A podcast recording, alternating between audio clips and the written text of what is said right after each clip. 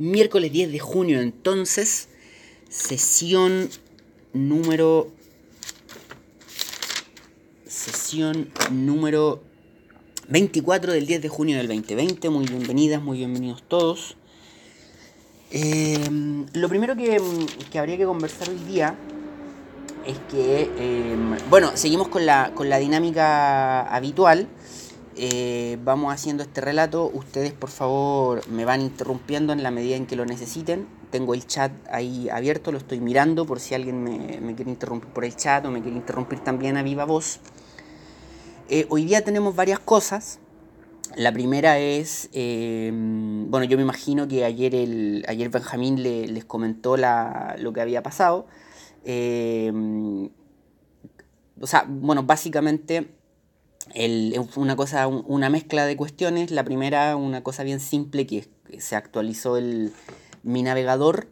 Em, por lo tanto, eh, al abrir mi sesión del Teams, mi sesión no estaba guardada, ¿no? Tuve que iniciarla nuevamente y al iniciarla nuevamente no me funcionaba ni la clave genérica ni la clave que yo recordaba que tenía, entonces tuve que solicitar una clave, una clave nueva y eso demora un, un par de horas porque eso se tiene como es, un, como es digamos, una sesión institucional, no puede uno mismo recuperar la clave en sí mismo, como cualquier correo electrónico. Así que eso demora un par de horas, la gente de, informática fueron súper rápidos, pero no, puede demorar menos de dos horas. O sea, eh, porque igual es como un trámite que se tiene que ir de un lado a otro. Así que bueno, eh, les pido disculpas por lo de ayer. Eh, Eso es lo primero. Lo segundo, lo segundo que lo tendríamos que haber comentado el día de ayer. Yo, bueno, después de mucho rato, em, terminé de, revisar sus pruebas, o su primera evaluación más que prueba, de corregirla. Se las envié a, los correos electrónicos, a cada uno y a cada una de los que me habían enviado a mí la evaluación. Eh, en estos momentos solamente me falta una persona por enviársela porque yo ya la revisé, pero me, no, por, un problema con el correo. Así que saliendo de, esta reunión se la voy a enviar. Las pruebas están ingresadas, o sea, las notas están ingresadas en el sistema, así que cumplo con eso. Me demoré también en subirla al sistema porque, como le había comentado a principio de semestre, yo llegué este año a la universidad, por lo tanto todo el sistema es nuevo para mí. así que mm, tuve que averiguar primero cómo se hacía y, después ingresarla. Eh, eso respecto a la, evaluación en términos eh, así como generales mecánicos. Yo intenté, intenté, si bien preparamos una evaluación así como extensa, más o menos difícil de hacer y difícil de, evaluar, eh, intenté en lo posible en, la misma, en el mismo instrumento de prueba eh, ir poniendo, ir escribiendo algunos comentarios, algunas observaciones que a mí me pareciesen. Y al final, bueno, también está la pauta de evaluación. Eh, y al final además hay unos breves comentarios a la, pauta de evaluación. Eh, ojalá si estuviésemos en, vivo, digamos, en una clase más regular, podríamos dedicarle más tiempo a, hablar de eso. No lo tenemos tanto. Entonces me gustaría solo hacer tres comentarios. El primero es que respecto a las fichas, a la ficha bibliográfica, todo el mundo cumplió muy bien con las fichas. Eh, hubo solamente una, una, cosa que creo que hay que corregir eh, bastante en la ficha y fue em, que, que, si bien, que si bien la ficha era muy simple, muy muy simple, eh, igual había que redactar uno el, resumen. Y aunque el resumen fuera muy simple, tres, cuatro líneas, igual había que redactarlo uno. Casi todos lo hicieron, ¿no? Y las personas que cometieron el error de, copiarlo de otro lado, eh, no, el, resumen había que redactarlo uno. Aunque sea algo muy simplecito, había que hacerlo uno. Y lo otro, en, en los que varios creo que, mm, que omitieron una información importante, de nuevo, pese a que el resumen era muy, perdón, las fichas era muy muy simple y el resumen también era muy muy simple, eh, en uno de los textos muchas personas, muchos de ustedes, muchas parejas, no pusieron el, no incluyeron el periodo en, que abarca el libro. Eh, y ahí yo lo marqué. Y eso puede ser medio maldito de mi parte porque es un detalle pequeñito que a cualquiera se le puede haber pasado. Pero imagínense ustedes que van a ver una fecha de un libro que no han leído eh, y el libro explica de qué se trata y todo, pero no está la periodificación. Entonces dice, bueno, libro de historia de América Latina, pero ¿cuándo? ¿De qué? Y bueno, en fin. Creo que la periodificación era como relevante, entonces ahí hay un, pequeño pero. Respecto a las tablas, eh, también a cada uno y a cada una eh, escribí, marqué las observaciones, las cosas que a mí me parecía que estaba o que se habían omitido o bien en las que yo no estaba de acuerdo. Eh, en general las tablas están con, muchísima, con harta información. Eh, se nota absoluta y completamente que ustedes, que todos leyeron los textos, que hicieron el análisis, que identificaron la información, etcétera, etcétera. Eh, ¿Qué más? en, las tablas algunas personas, algunos compañeros, compañeras cometieron un, pequeño error respecto a los partidos activos. Eh, y la, bueno, la situación de los partidos activos lo, lo conversamos, lo conversamos acá, lo, eh, esto queda grabado también y, pucha, les pido disculpas a los que se equivocaron en esa categoría. Eh, tal vez debía haber sido más claro, pero, pero también lo explicamos varias veces, entonces ahí es una cosa mutua. En, en la columna de partidos activos había que escribir los de los partidos que ustedes habían seleccionado en la primera columna, los partidos que que existían en la época estudiada, cuáles de esos son partidos activos hasta la actualidad o habíamos dicho o por lo menos hasta el siglo XXI. Y que suena una exigencia o una pregunta un poco rara, pero quienes, bueno, todos hicieron su, trabajo, entonces todos sabemos que hay varios casos donde eso sucede, partidos que a fines del siglo XIX se fundaron tan activos hasta el día de hoy, y en el caso de Uruguay gobernando. Entonces era una característica igual importante. Bueno, eh, eso respecto a las tablas. Y también se nota eh, viendo la tabla que se cumplió súper bien, que todo el mundo leyó los textos, que todo el mundo hizo lo que había que hacer y así que le, agradezco por eso. Em, y en la tercera pregunta, eh, la más extensa, la que ya tenía que ver con un análisis más que recopilación de información, en términos generales lo mismo por el, por el, relato que ustedes establecieron en, su tercera respuesta, eh, o bien todo el mundo leyó bien los textos analíticamente, o por lo menos eh, hicieron parecer muy bien que lo hicieron, porque realmente se nota que, hubo un trabajo. Entonces, nuevamente, le agradezco por eso. Eh, esa es la forma de hacer las cosas, esa es la forma de avanzar. Ahora, ¿cuál es mi observación crítica? Es que, bueno, yo a cada uno y a cada uno también le puse ahí mi, mi observación. Eh, en muchos casos faltaron algunos elementos relevantes o, algún elemento en específico, alguna cosa que, los autores eh, consideraban clave. Y en el caso de la pregunta y la respuesta de análisis me gustaría solo hacer dos observaciones generales. La primera, cuando ustedes estén desarrollando un análisis bibliográfico, un análisis de un texto, un análisis de lectura o bien una evaluación como esta, y no estén de acuerdo con el autor, tienen que plantearlo así. Porque en el fondo igual la pregunta apunta a lo que dicen los autores. Entonces está súper bien si el autor dice que, eh, por ejemplo, en el caso chileno hubo mucha estabilidad y ustedes creen que esa estabilidad es un poquito disfrazada. Está súper bien. El tema es que hay que plantearlo así. El autor dice tal cosa, pero a partir del análisis que se ha hecho, nosotros planteamos, o yo planteo, o se plantea que, bla, bla, bla. Eh, pero, ese contraste hay que hacerlo, porque el análisis es sobre un texto. Eh, no solamente establecerlo, digamos, la crítica de uno, sino que hacer el, contraste. Y en segundo lugar, y lo que es mayoritario, y que esto es una observación, eh, una sugerencia, la dejo ahí, si alguien la quisiera tomar, la puede tomar, y es que ojalá las respuestas fuesen eh, eh, más explicativas que descriptivas. Y creo que ahí hay un, punto relevante. Hay que ir avanzando hacia lo explicativo. Es decir, algo así como eh, responder más el. responder más el por qué que el cómo, ¿no?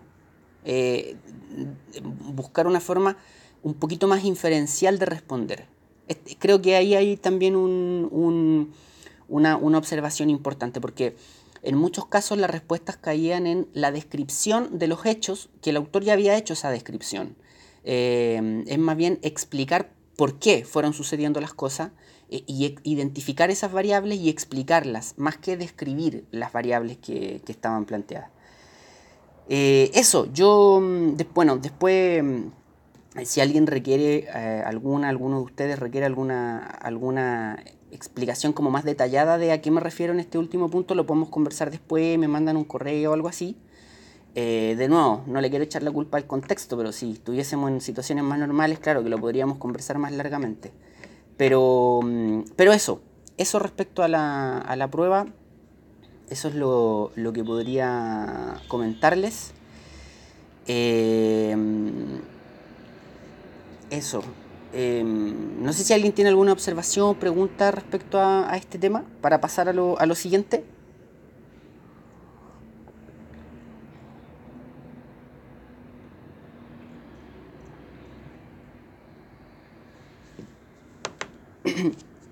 ¿No? Ya, vamos entonces al punto siguiente que quería que plantearles ayer y que lo planteamos ahora también, ahora más, más breve sí. Em, nada, una, programación, eh, les mandé ayer a sus correos, al aula virtual, me parece que al Teams también, ahora que lo, que lo puedo ocupar bien, una eh, programación de, y esto suena raro, de las siete sesiones que nos quedan. ¿Ya? Em, eso sí, no, no, es nada nuevo, eh, es solamente reorganizar y reordenar el tiempo y el material que nos queda. ¿Ya? Eh, insisto, se lo envié ayer a sus correos y también esto está en el, aula virtual. Eh, el mismo documento de programación de la asignatura que se envía a principio del semestre, bueno, ahora yo lo envío con, eh, voy a, un segundo voy a compartir la pantalla para que se pueda ver. Em, ahí. Mm, pestaña del Chrome. Ahí está.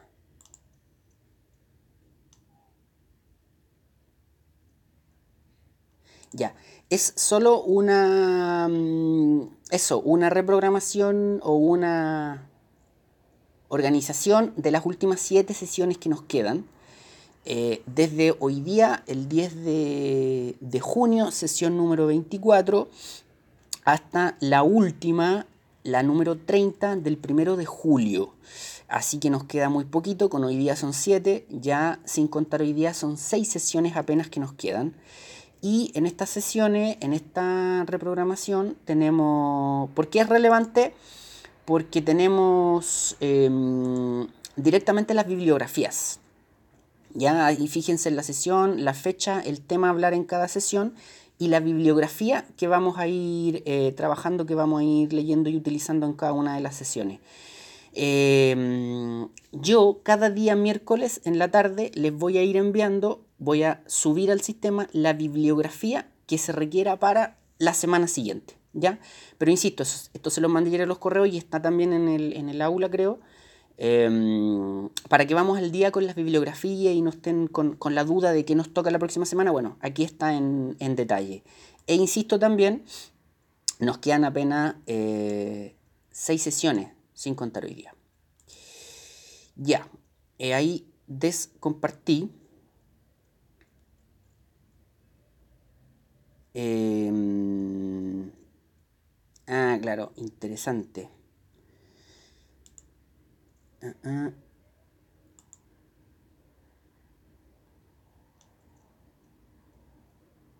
Perfecto, sí, lo que pasa es que Bárbara me dice que eh, no estoy grabando. Y efectivamente, pues no estaba grabando.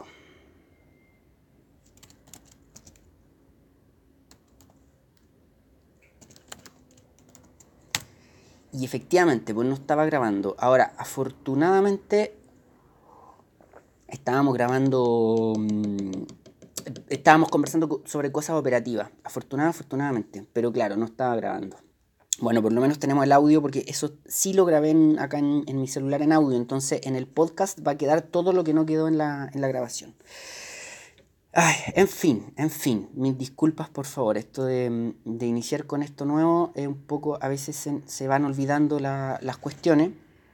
Y claro, inicié el podcast, inicié el Teams y tengo que acordarme además de grabar el Teams y además de compartir la pantalla. Pero en fin, en fin.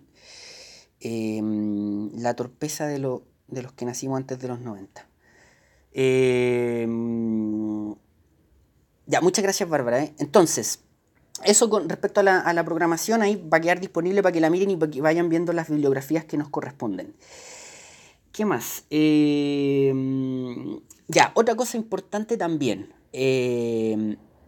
Nuestra próxima evaluación.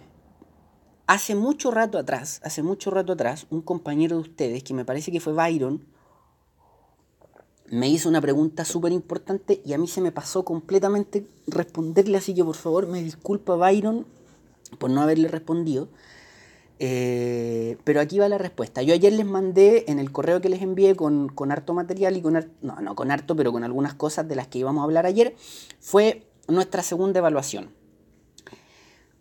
perdón, nuestra segunda evaluación tiene, y esto es relevante, dos, cambios. El primer cambio era a lo que apuntaba Byron, que eh, originalmente yo les había dicho que hace una semana atrás o dos semanas atrás les iba a dar todas las indicaciones de la segunda evaluación. No lo hicimos. Eh, así que recién ayer subí las indicaciones. Eso implica la segunda modificación, que esta evaluación va a ser bastante más simple y más sencilla que como había sido pensada originalmente, porque tenemos menos tiempo, ¿no? Tenemos una semana o una semana y media menos de tiempo de lo que originalmente lo habíamos pensado, lo habíamos planificado. ¿Ya? Entonces, eh, yo ahora, ahora voy a compartir la pantalla del el archivo que les envié ayer de la segunda evaluación para que para explicárselo y, em, el digamos y pitazo pues empieza a correr ya em, segunda evaluación compartir. Segunda evaluación compartir. Ya. Aquí está el documento de la segunda evaluación. Eh, bueno historia de América Latina dos segunda evaluación. Esto tiene tres ítems. El primero es el más simple de todo Dice 1. A continuación usted encontrará un conjunto de documentos agrupados temáticamente. Si se fijan, hay tres categorías, A, B y C. El primero eh, dice discurso del comandante Fidel Castro, Santiago de Cuba, 1 de enero de 1959, después nota verbal, etc. Acá hay cuatro documentos en la categoría A, cuatro documentos. En la categoría B hay dos documentos, discurso del presidente John F. Kennedy en la recepción en la Casa Blanca y Declaración de los Pueblos de América y Carta de Punta del Este. Categoría B, dos documentos. Y en la categoría C hay dos documentos más. Discurso del presidente de Venezuela Rómulo Betancourt y carta del presidente Betancourt al presidente John F. Kennedy. Ya el ítem 1 simplemente eh, mm, em, están estas tres categorías de documentos. Em, mm, ya. Luego, eh, pregunta o ítem 2. Identifique dos autores investigadores académicos del campo de los estudios históricos, sociales y o políticos que tengan publicaciones en torno a estas problemáticas. Dos por cada una, en total seis. O sea, dos de la categoría A, dos de la categoría B, dos de la categoría C. Porque los documentos que están en cada categoría tienen relación entre ellos. Entonces ustedes los agrupan temáticamente e identifican dos autores del campo de los estudios históricos, sociales y o políticos que trabajen en torno a cada uno de estos temas. Dos que trabajen en torno a la temática A, dos que trabajen en torno a la temática B y dos que trabajen en torno a la temática C ustedes deben señalar los autores, señalar los autores y sus trabajos a través de una referencia bibliográfica, bibliográfica perdón, en formato APA sexta o séptima edición para cada uno. ¿Ya? En este ítem no se requiere esta vez ni la ficha bibliográfica ni el resumen, solo la referencia bibliográfica. Ejemplo, eh, si estuviésemos hablando, qué sé yo, de la historia social de Chile, eh, Historia Social de Chile, Gabriel Salazar, título del texto, año, editorial, punto. Eh, y pueden poner, si, son, si van a ser seis autores, pueden poner dos trabajos por autores. Lo que me importa es que tengamos eh, dos autores por cada una de las temáticas. Ya, por ejemplo, el presidente Kennedy se va a referir a la eh, Alianza por el Progreso, entonces dos autores que aborden la Alianza por el Progreso y dos títulos de los autores. Eso es. ¿Ya? Em, esa, es, esa, es, la pregunta 2 o el ítem 2. El ítem 3. Seleccione dos grupos de documentos y estable dos grupos, o sea, de los del perdón, del A, B y C que está acá, usted seleccione solamente dos y establezca un contexto histórico y político para cada uno de ellos señalando. O sea, aquí tiene que responder. ¿Quién es el responsable político de cada uno de estos documentos? ¿Quién es el responsable político? Por ejemplo, si usted escoge la categoría B, discurso del presidente John F. Kennedy, eh, bueno, ahí eh, está, más simple, ¿no? Hay que poner quién es el responsable político John F. Kennedy y ahí, bueno, quién es John F. Kennedy. Em, quién es el responsable político de cada uno de estos documentos y cómo y por qué se inscribe este debate o problemática en el marco histórico y político de América Latina en el siglo XX. Cómo esa problemática que se está tratando en los documentos se inscribe en el marco histórico y político de América Latina en el siglo XX. ¿Ya? Em, para responder esta pregunta, eh, tiene un... ¿Sí?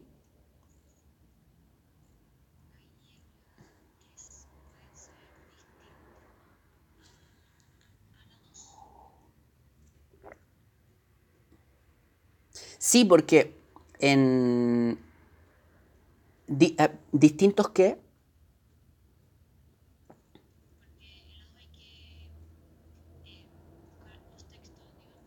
Claro.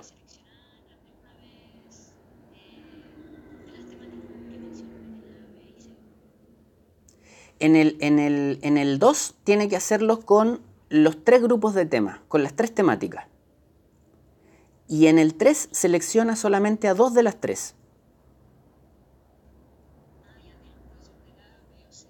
Claro, en, la pregunta número 3, del A, B o C, usted selecciona solo dos, la A o la B, qué sé yo, la B o la C, etc.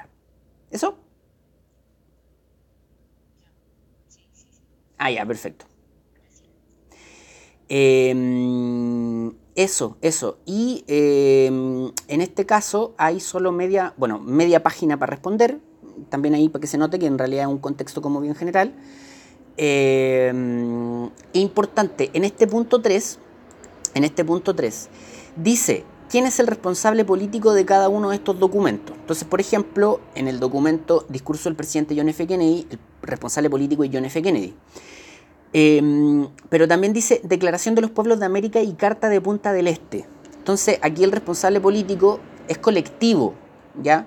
Entonces, cuando el responsable político sea colectivo, por ejemplo, eh, si es un grupo de presidentes, eh, no, pongan a cada uno de los presidentes, sino que pongan el, colectivo. En este caso, eh, ¿qué grupo conforma la Carta de Punto del Este? ¿No? digamos, en este caso, una organización, una cumbre, algo así. Ya no, no, no, vayan de a un presidente, porque, por ejemplo, se encuentran con 15 presidentes, no, no tiene sentido. eso. Y en la número 4 eh, que es la pregunta más de análisis, que es la pregunta más de análisis, dice, identifique una argumentación o línea argumentativa central para cada uno de los grupos de documentos seleccionados. O sea, seguimos trabajando con los dos que usted ya seleccionó. Plantee y explique las tres variables más relevantes de cada una de aquellas argumentaciones y finalmente elabore una breve conclusión respecto al desenlace de aquellas propuestas para América Latina. ¿Ya? Esa es la pregunta 4. Seguimos trabajando con dos con los dos grupos seleccionados. Em, eso. Y aquí me acabo de dar cuenta que me, equivoqué en una cosa. Eh, la pregunta está bien, pero dice máximo media página. No, no es media página, es una página y media. Voy a tener que mm, rehacer, el rehacer esto y corregirlo y volvérselos a enviar. Pero... Mm, pero nada, pero esta es la pregunta. La pregunta está bien, solo la, la extensión tiene un pequeño error. Al igual que la vez anterior, la pauta de evaluación está acá ya incluida eh, así que ustedes pueden, pueden tener claro más o menos cómo y qué se va a evaluar. Eso. Em, este archivo está en sus correos, se los envié ayer y está en el aula virtual y está en el Teams, en el aula virtual en una carpeta que dice evaluaciones, en el Teams también en una carpeta que dice evaluaciones. Em, y los documentos estos documentos A, B y C, todo este grupo de documentos también está en el aula virtual en un documento que en una carpeta que dice evaluaciones y en el Teams en una carpeta que dice evaluaciones. Así que todos estos documentos están en el, en el aula virtual ya. Y a mí me queda corregir esa, esa instrucción porque si no alguien se puede equivocar de media página o, o más. ¿Dudas, preguntas?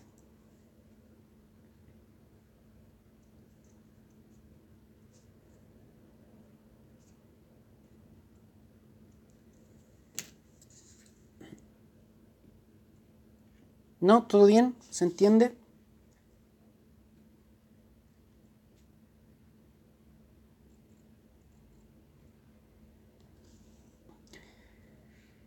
Veo un... Algo pasó en actividad. Mm. Em, ah, yo tengo que dejar de compartir. Interrumpir. Ya. Vamos entonces... Ahí está. Eh, Sofía es individual. Perdón. Em, también tengo que incluirlo en, la corrección que voy a hacer. Eh, no, eh, continuemos con las parejas. Me, parece bien la, situación de las parejas. así que no, da dos. Da dos. Da dos. Voy a, voy a anotar acá que tengo que escribir que es da dos. 2. Bien. Ya. Em, eso es. Perfecto. Equipo, entonces. 933. Los autores académicos, Alonso, los autores académicos deben ser contemporáneos. Em, no, bueno, igual estamos en, edades como de personas, estamos hablando de cosas eh, lejanas en el tiempo, pero, mm, pero no, no es necesario que sean contemporáneos. Eh, probablemente lo van a hacer porque no pasó tanto tiempo igual, pues son 60 años, probablemente quienes trabajaron eso, estos temas, muchos o estaban vivos en la época y ahora, pero no, no es necesario que sean contemporáneos. Son dos académicos o académicas que trabajen en las temáticas solamente.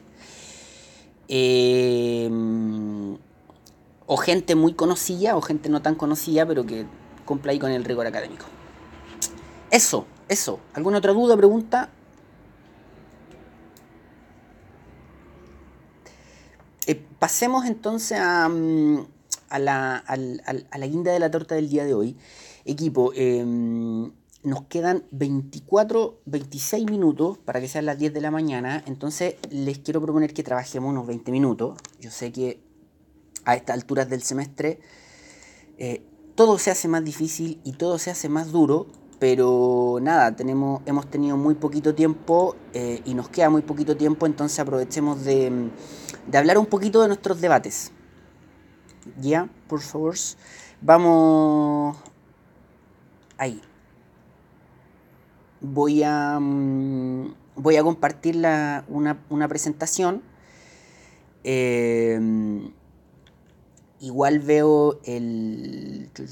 ¿Dónde está? Ver, presentación Igual veo, mm, veo si alguien me, habla por el chat, así que voy a compartir una presentación, eh, metámonos en nuestros debates y eh, cualquier cosa me, interrumpen, como siempre.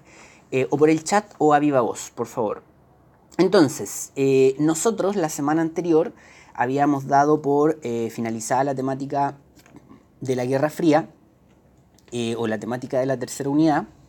Entonces, de ahora en más, como dice la programación y como debe ser, tenemos que entrar en la unidad 4, ya la cuarta unidad.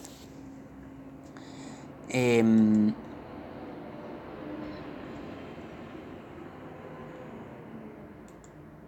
la cuarta unidad. Y la cuarta unidad eh, lleva por título Dictaduras, Neoliberalismo, Redemocratización 1970-1990. Y bueno, acá en la, en la, lámina o en la diapositiva que estamos viendo, que estamos viendo, eh, sí, les, les, quiero pedir que me den un, pequeño segundo, un pequeño segundo, vuelvo en eso, en un segundo.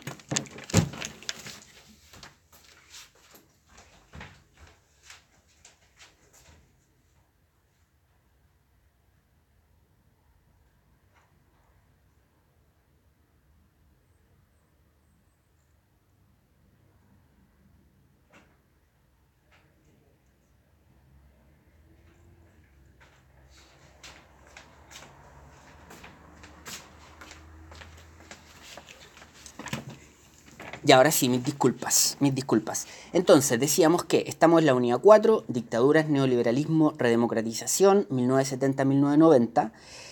Y que, eh, bueno, la cuarta unidad tiene una serie de ítems, de subítems, de subtemáticas eh, relevantes que se, están, que se pueden apreciar ahí en la lámina. Evidentemente por el tiempo que nos queda de, semestre no vamos a alcanzar a mirar en detalle cada una de estas. Eso sí, en la bibliografía de la asignatura sí se abordan todas estas temáticas. Entonces, para poder cumplir bien con, o, o lo más posible con los que nos plantea el programa, sí vamos a, sí es importante lo de las lecturas, señalizar bien que eh, desde, bueno, desde mi parte, señalizar bien qué lecturas corresponde a cada cosa y en el caso de ustedes, bueno, tratar en lo posible de, hacer las lecturas que están en la bibliografía y en la medida en que alguien esté interesado o interesada en algún tema, eh, tratar de profundizarlo, buscar más o plantearme a mí, yo les puedo dar más bibliografía, etc. Porque bueno, el semestre es un poco complicado. Em, y nosotros lo que les propongo el día de hoy eh, bueno, en realidad el día de hoy y el próximo martes, porque ya nos van quedando 20 minutos, es partir por, eh, por el primer ítem de la, de la unidad, eh, y el porque el, el primer ítem de la cuarta unidad es bien estratégico. Es este ítem que plantea algo así como el caso chileno como paradigma de izquierdas y derechas. Que es bien, digamos, insisto, es bien estratégico. Bueno, la unidad tiene los, bueno, los ítems que, se pueden ver, militarismo y dictaduras, la violación sistemática de los derechos humanos, el sandinismo, em, el consenso de Washington, otros procesos de transformación en América Latina y el Caribe, etc. Eh, entonces, lo que propongo para hoy y un ratito para el próximo día martes es reconocer antecedentes, características y elementos fundamentales del rol y la influencia de Chile en el contexto latinoamericano en las décadas de los 70 y 80 como propósitos de aprendizaje y reconocer características, elementos y antecedentes de procesos políticos e históricos de Chile que han servido como referencias y modelos en el contexto latinoamericano y global.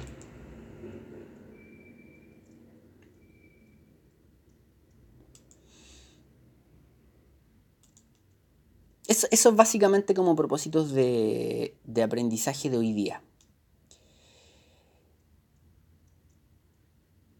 Eh, Isidora me pregunta, Em, ¿cuándo se entrega la prueba?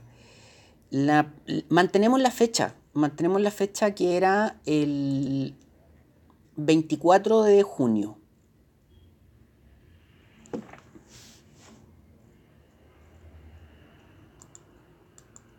El audio se corta. A ver, vamos a a ver.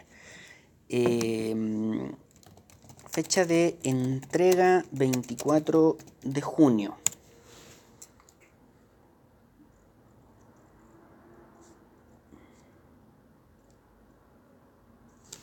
Ya. Eh, fecha de entrega 24 de junio va a ser otro, como le había dicho, voy a tener que rescatar el, archivo, eh, corregir lo de la extensión y voy a aprovechar también de escribir como instrucción que se hace da 2 y que se entrega el 24 de, junio.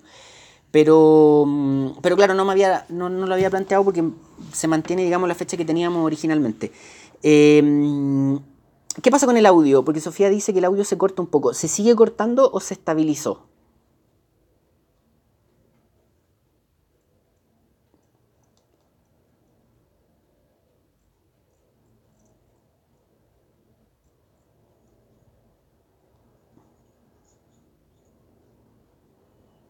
Ya, ya. Entonces, hagamos una cosa.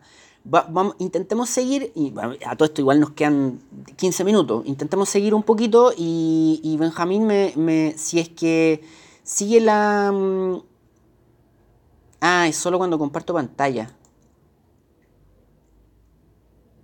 Ya, ya entiendo. Eh, por ejemplo, ahora en este momento se está interrumpiendo eh, ya, dele usted. Yo voy a interrumpir y usted comparta la pantalla. Benjamín, se ubicó en el archivo, ¿cierto?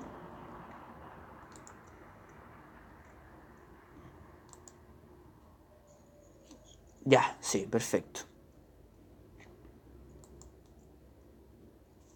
Ya, entonces, mientras Benjamín se, se, se instala ahí con el archivo, Em, decíamos que los propósitos de aprendizaje para este ratito que nos quedan y para el próximo martes sería reconocer antecedentes, características y elementos fundamentales del rol y la influencia de Chile en el contexto latinoamericano en las décadas de los 70 y 80 y reconocer características, elementos y antecedentes de procesos políticos e históricos de Chile que han servido como referencias y modelos en el contexto latinoamericano y global.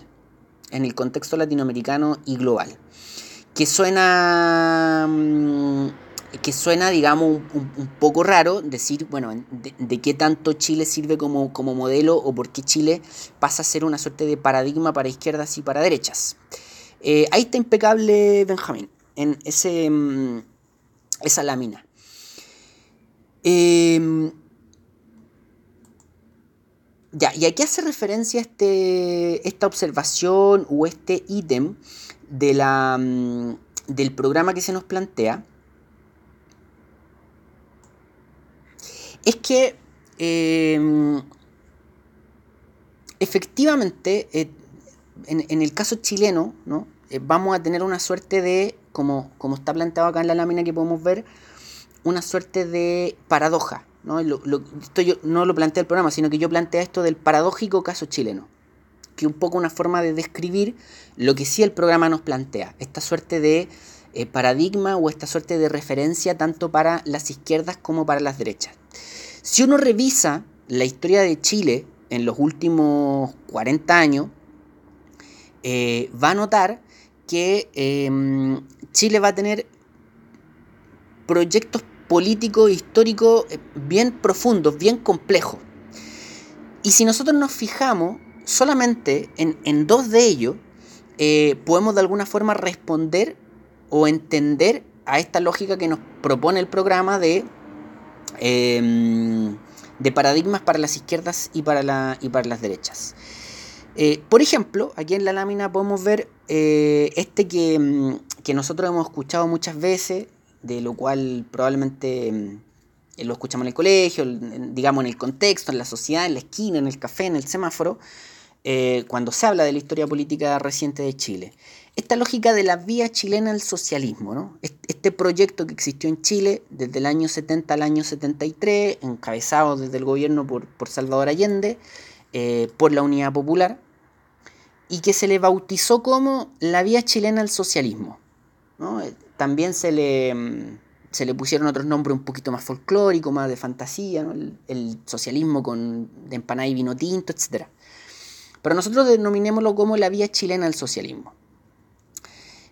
Eh, y curiosamente y paradójicamente, y bueno, esa vía chilena al socialismo se va efectivamente a transformar en una suerte de paradigma de referencia para las izquierdas en América Latina y para las izquierdas en el mundo. Y curiosa y paradójicamente, en el mismo escenario donde vamos a tener esa vía chilena al socialismo como paradigma y referencia para las izquierdas, es el escenario donde vamos a tener lo que Milton Friedman denominó como el milagro chileno. Milton Friedman hablaba del milagro chileno. Yo ahí, le, para que quede claro y no, no, nos perdamos mucho, puse inmediatamente de qué se trata ese milagro, del milagro neoliberal chileno. Y también ahí, eh, ese milagro neoliberal chileno parte a mediados de los 70, yo puse inmediatamente el, el año 73, y ahí el signo de interrogación, porque bueno, es, es todo un debate saber cuándo termina tanto eso de milagro como de neoliberal. ¿no? esa es otra discusión que no nos metamos ahí porque es más complicada, pero, pero el punto es que eh, Chile de alguna forma, en, poco tiempo, en un par de décadas, en una década y media, eh, eh, se prestó para hacer, digo, no, no es que se haya prestado, sino que Chile se constituyó en, en el escenario de la vía chilena en el socialismo, y aquí lo planteo así como muy muy directamente, para que no, no, nos perdamos y se entienda la magnitud, Chile fue escenario del primer proyecto marxista en el planeta Tierra en llegar al gobierno a través de los votos. Antes de Chile, nunca en el mundo, alguien, un proyecto político, un candidato presidencial, etcétera, que hubiese dicho yo soy marxista, mi programa es marxista, ganó una elección los procesos y los proyectos marxistas que habían llegado al poder habían sido a través de la vía armada. La primera experiencia electoral en un gobierno fue la chilena. Fue la chilena. ¿No? Y en segundo lugar, y en segundo lugar, este otro gran proceso, el, lo que Milton Friedman denominó como el milagro chileno, por otro lado, o sea, poquito tiempo después, en ese mismo escenario, vamos a tener al primer país del mundo donde se implementan las reformas estructurales neoliberales. Ahí, claro, uno de repente, entre responsable y miedosamente, uno puede poner, yo primero había escrito en la lámina uno de los primeros, pero bueno, da un poco lo mismo, lo relevante es que Chile va a ser el o uno de los primeros países en el mundo donde se implementan las reformas estructurales neoliberales. Y además nos toca vivir en un país donde esas reformas estructurales neoliberales fueron calificadas, ¿no? fueron evaluadas por el resto del mundo como exitosas. Por lo tanto, eh, de eso se trata un poco lo que nos plantea el, programa. Cómo Chile en poco tiempo va a ser una referencia tanto para las izquierdas a partir de esta vía chilena al socialismo, como para las derechas a partir de lo que Milton Friedman denominó el milagro chileno. ¿no? Es decir, la implementación de esas reformas estructurales neoliberales, eh, la, la implementación de esas reformas estructurales, la implementación muy temprana de esas reformas estructurales y eh, bajo la evaluación de los economistas neoliberales, eh, implementación exitosa por lo demás. ¿Ya? Em, ya, hasta ahí alguna, alguna duda, observación, pregunta.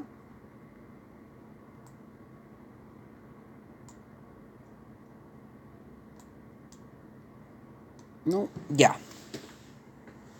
Ya, entonces.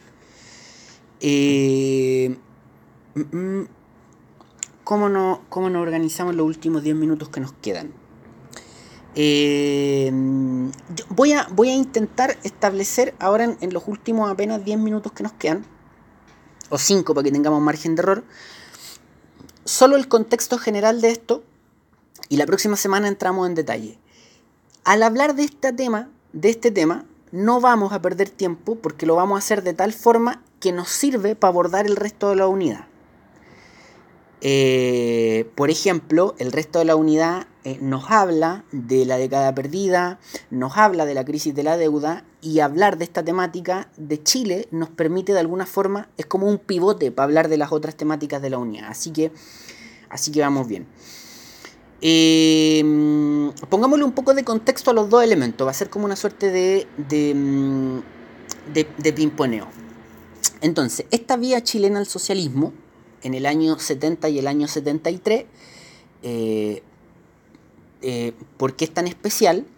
¿O por qué es tan, es tan extraña, es tan compleja? Eh, si ustedes lo piensan, estamos en el contexto de eh, la Guerra Fría, ¿no? Estamos en el contexto que ya dijimos, que ya conversamos durante un par de semanas. Además de tener el contexto general de la Guerra Fría, tenemos el contexto particular latinoamericano. Habíamos dicho que América Latina era parte de la zona de influencia de los Estados Unidos, ¿verdad? Bajo los acuerdos de Yalta, bueno, América Latina es parte de la influencia hemisférica de los Estados Unidos. Ahí hay un elemento relevante.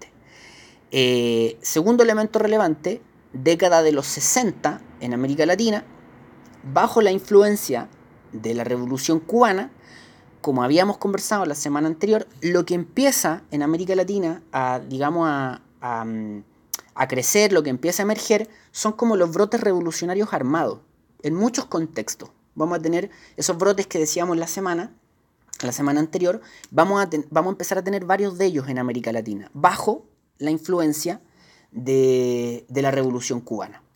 Entonces, en el marco de la Guerra Fría, eh, la situación es que vamos a tener una América Latina conflictiva, una América Latina donde hay brotes revolucionarios, y una América Latina que si bien está bajo la influencia norteamericana, eh, de todas formas es una América Latina en disputa sumémosle a ese contexto, sumémosle a ese contexto que en Chile vamos a tener todo un proyecto que va como por el centro, que es el proyecto de, de, lo que Eduardo Frei Montalva había denominado la revolución en libertad.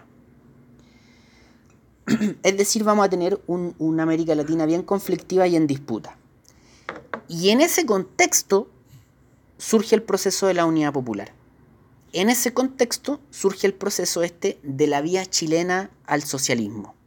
Es decir, en un contexto donde todo el mundo está preocupado por eh, los brotes violentos, por los brotes guerrilleros, por los brotes insurrectos, en el contexto de la Guerra Fría aparece un proyecto que gana por la vía electoral.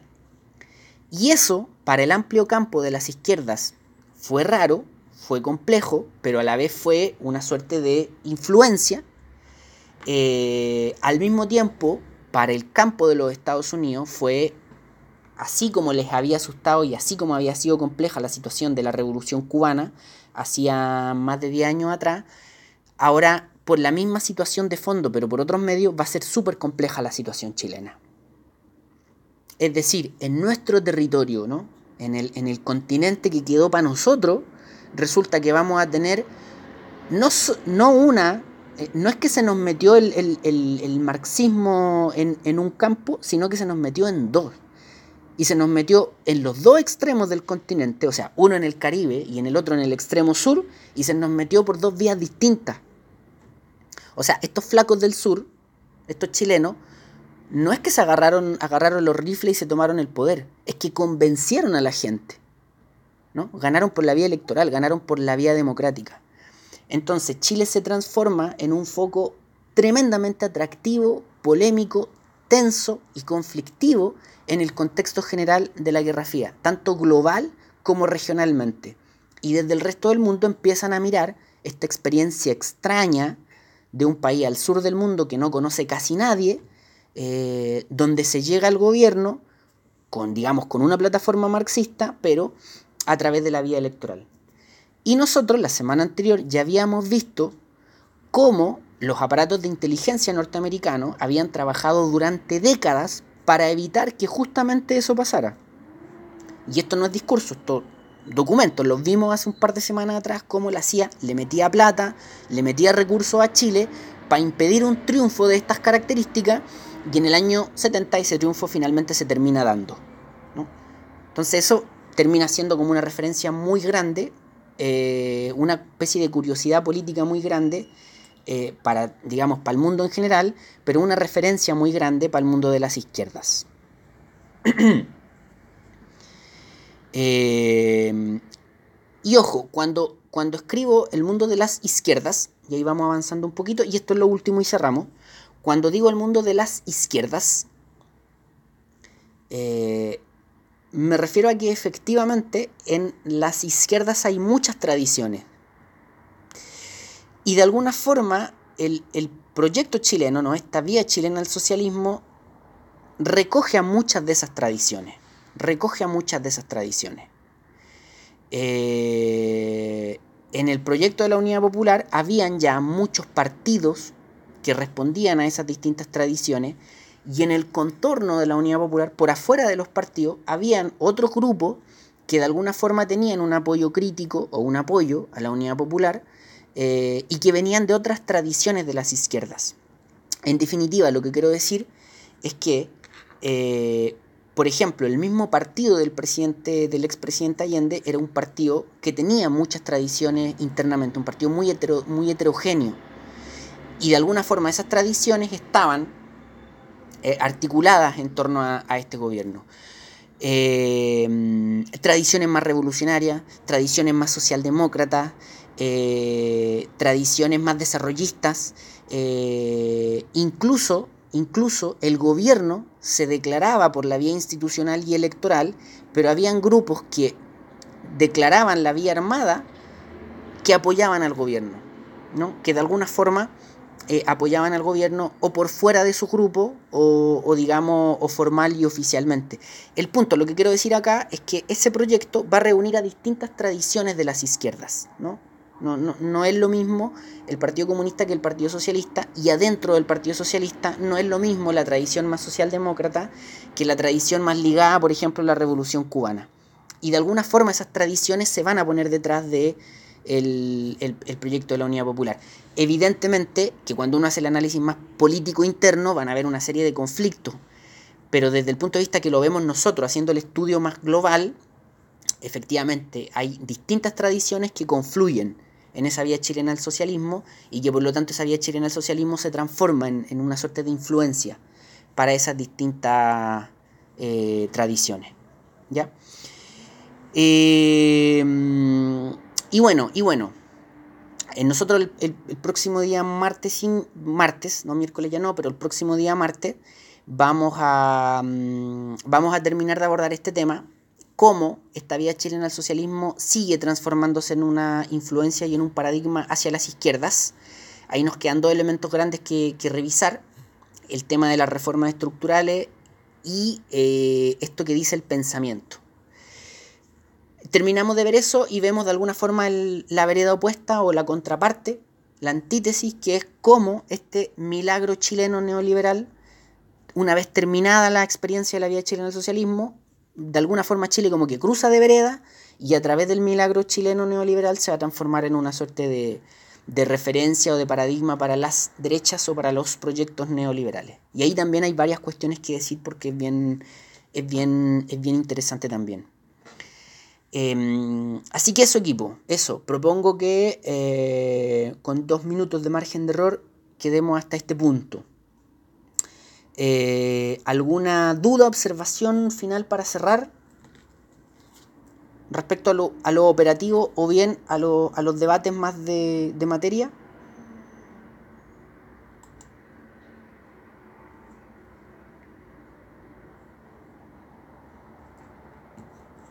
No. No, ya. Eh, entonces, eh, yo me voy, bueno, voy a tener que descargar el archivo de la próxima evaluación, corregir los tres errores y lo vuelvo a subir. Se lo mando a los correos, lo subo al aula virtual y lo subo al Teams, ¿ya? Y esa sería nuestra, nuestra próxima evaluación, eh, que es en parejas y cuya fecha de entrega es el 24 de junio, ¿ya? Así que, mm, nada, eso. Eh, observaciones, dudas eh, finales, ¿todo bien? ¿Todo bien? Ya, ok, entonces quedemos hasta acá. Muchas gracias. Muchas gracias por la paciencia, muchas gracias por la mañana de hoy. Eh, nos leemos, nos escuchamos eh, y nos estamos viendo la próxima semana entonces.